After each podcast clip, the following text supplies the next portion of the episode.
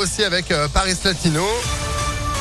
Juste après une météo perturbée et puis l'info, Valentin Chenard, bonjour. Bonjour Phil, bonjour à tous. À la une de l'actualité, la fin d'un procès pour l'histoire. Plus de six ans après les attentats du 13 novembre, la Cour d'assises spéciale de Paris a prononcé des peines allant de deux ans de prison à la perpétuité incompressible pour Salah Abdeslam, le seul membre encore en vie des commandos qui ont fait 130 morts. C'est la peine la plus lourde du code pénal, Léa Grillet. Oui, dix mois de procès se sont achevés hier soir. Les cinq magistrats ont suivi les réquisitions du ministère public. Une sanction rarissime à l'encontre du seul accusé du box reconnu comme co-auteur des attaques de Paris et de Saint-Denis. La perpétuité incompressible n'a été prononcée qu'à quatre reprises en France, dont une fois en 2008 pour le tueur en série Michel Fourniret depuis décédé en prison. Cette peine rend la libération quasi impossible. Les avocats de la défense avaient plaidé contre cette perpétuité incompressible, synonyme de peine de mort lente selon eux.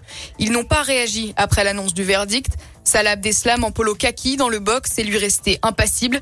Durant le procès, il avait affirmé à plusieurs reprises avoir renoncé à déclencher sa ceinture explosive par, je cite, humanité.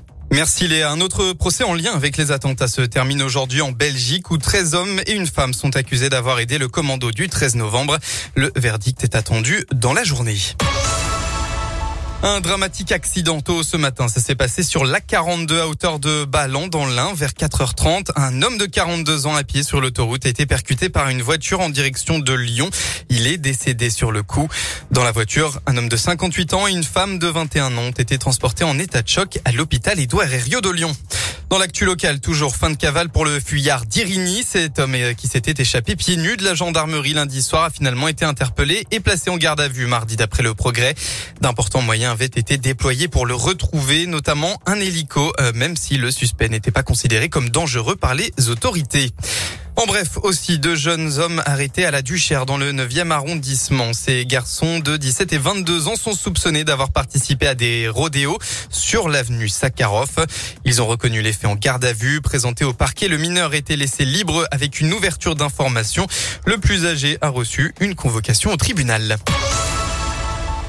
Maths, français, histoire géo ou encore SVT. Coup d'envoi ce matin des épreuves du brevet des collèges. Près de 850 000 élèves de troisième vont plancher aujourd'hui et demain. Ils sont un peu plus de 43 000 dans l'académie de Lyon. Ils auront également une épreuve orale à passer avant les résultats attendus le vendredi 8 juillet. Du sport enfin et du foot avec le retour d'un autre gone emblématique à l'OL. Après Alexandre Lacazette, c'est Corentin Tolisso qui pourrait revenir au Bercail d'après RMC Sport. Le champion du monde de 27 ans né à Tarare et qui joue au Bayern Munich doit passer sa visite médicale aujourd'hui.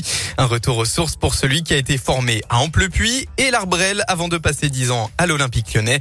Si ça se confirme, le club de Jean-Michel Aulas frapperait un grand coup après les prolongations également d'Anthony Lopez et de Maxence Cacré. Eh ben, ça de près. Merci beaucoup, Valentin. L'info à tout moment sur impactfm.fr et vous, de retour à 9h30. Exactement, à tout à l'heure. À tout à l'heure, 9h04. En attendant, c'est la météo.